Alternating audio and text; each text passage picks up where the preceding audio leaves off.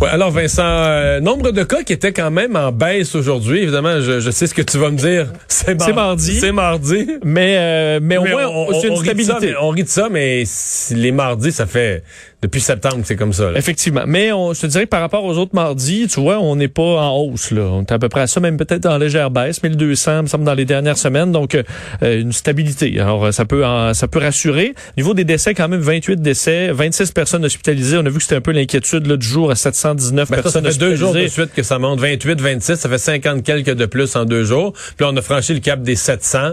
Oui, et on voit quand même que les chiffres, entre autres, de l'INES, tu sais, qui nous dit, ah, on voit euh, une diminution un peu des cas par semaine, mais on a une inquiétude parce que ces cas-là, c'est des personnes plus âgées, plus à risque, donc on devrait voir ça au niveau des hospitalisations. Puis on le voit là, un peu ces jours-ci. Ouais, ils commencent à connaître, un- ils commencent à pouvoir anticiper un petit peu. Exemple, s'il y a plus de cas de tel âge, ben, X ça. va ramasser, se ramasser à l'hôpital. C'est pour ça qu'on voit des hausses d'hospitalisation alors qu'on voit pas nécessairement de hausse de cas. Alors ça s'explique euh, comme ça. Qu- Quatre personnes de plus aux soins intensifs. Ce qui est peut-être la bonne nouvelle dans ces chiffres, à part la stabilité des cas, c'est euh, la région de- du Saguenay-Lac-Saint-Jean euh, qui semble être un peu plus vers une bonne tendance à 78 cas, quand même énorme pour la région, mais on sait qu'on a connu du 200, Capitale nationale 119, Montréal 306, Montérégie presque 200 cas, c'est encore euh, c'est encore élevé par contre. Euh, le docteur Arruda qui se dit prêt à répondre euh, aux questions de l'opposition. En fait, c'est Dominique Anglade qui avait lancé ça ce matin. Oui, et euh, parlait euh, carrément d'un test de transparence pour le gouvernement Legault. C'est ce que euh, donc la députée euh, a fait. euh, la- a fait c'est une demande de la députée libérale Marie Montpetit et de, la- Dominique Anglade, la chef du PLQ, donc qui disait s'il y a rien à cacher, s'il y a rien qui ne peut être rendu, si rien qui ne peut pas être rendu public, pourquoi est-ce que le docteur Arruda ne vient pas rencontrer les parlementaires? Faut croire que la réponse était quand même assez claire parce que pendant la conférence de presse, à la fois François Legault s'est dit très à l'aise, a dit que Monsieur Legault, Monsieur Arruda est quand même quelqu'un d'occupé, mais qu'on va tenter de trouver un moyen. Même chose du côté de Monsieur Arruda qui disait euh, si on me demande d'être là, j'y serai.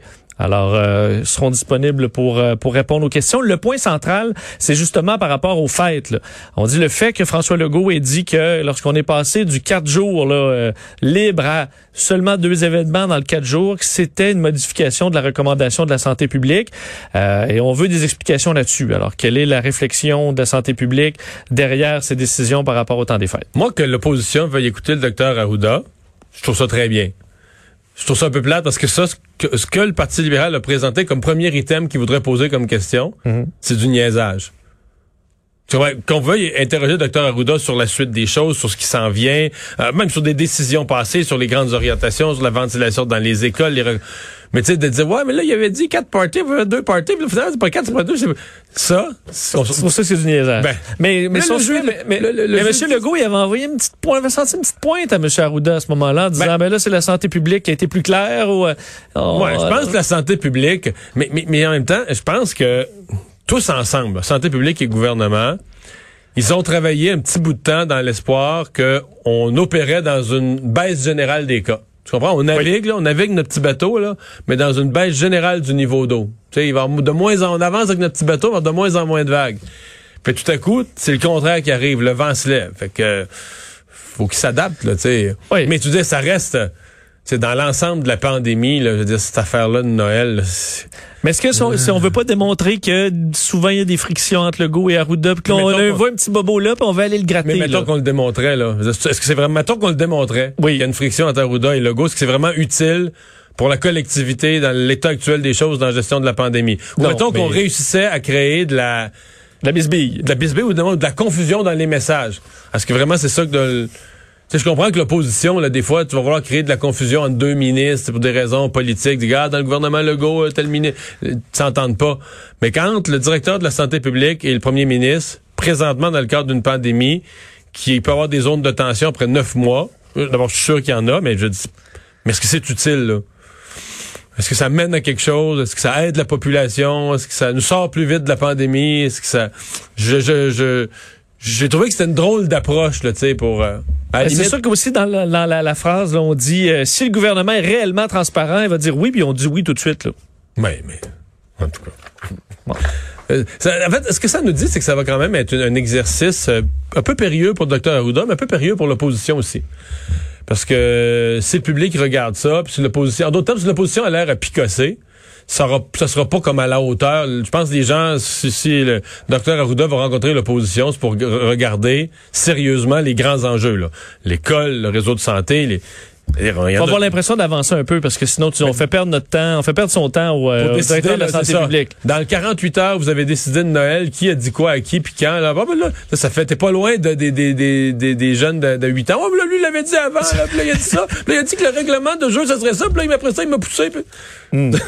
à suivre. oh, boy.